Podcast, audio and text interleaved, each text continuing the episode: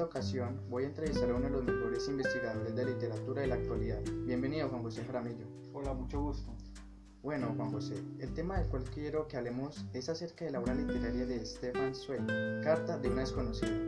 Para empezar, me gustaría que nos hablara acerca de la experiencia que usted tuvo acerca de esta obra.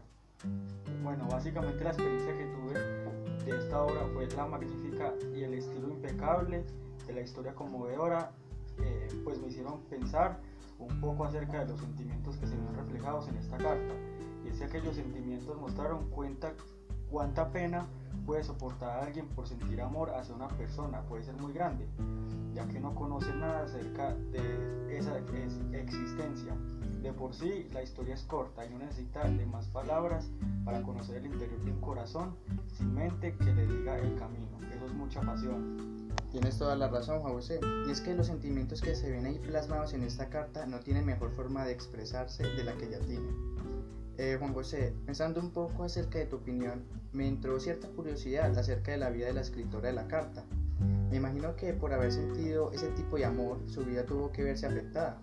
Claro que sí, Juan Diego. La vida de ella no fue fácil, ya que sufría mucho por culpa de los sentimientos que ella tenía guardando en todo su corazón.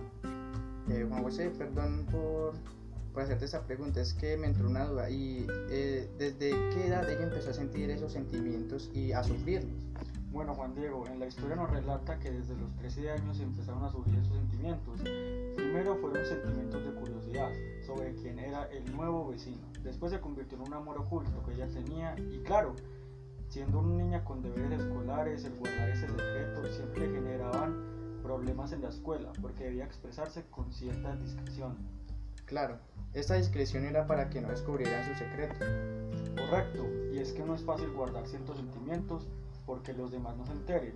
Continuando con la historia, cuando la madre de la niña le dice que se van a mudar, pero ella como superstición y es que no lo volvería a ver a la persona a la cual estaba espiando. Claro, ya me imagino ese desespero que habrá sentido.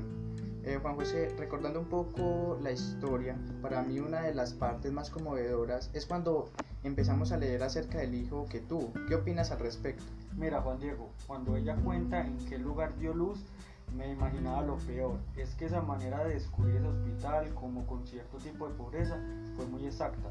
También cuando cuenta que tuvo que hacer para mantenerlo y darlo mejor, sí que me pareció una vida demasiado dura. Además, no solo era el niño, también estaban incluidos los sentimientos del señor R o el protagonista. Vaya, sin duda fue una vida extremadamente difícil. Además genera un pequeño sentimiento de odio hacia el, hacia el, lector de la carta o el protagonista. Exacto, Juan Diego. También creo que quienes hemos leído esta obra literaria concordamos en el que el protagonista o el señor R pasamos a ser nosotros. Es como si para nosotros fuera dirigida esta carta. Juan José, realmente concuerdo contigo y es que creo que esta era la intención del autor a la hora de escribir esta obra literaria. Juan José, de antemano quiero agradecerte por regalarnos un poco de tu tiempo y de habernos expresado tu opinión acerca de este libro. Gracias a usted, Juan Diego, por invitarme, claro que sí. Bueno, aquí termina nuestra entrevista acerca de la obra literaria, Carta de una desconocida, de Stefan Zweig.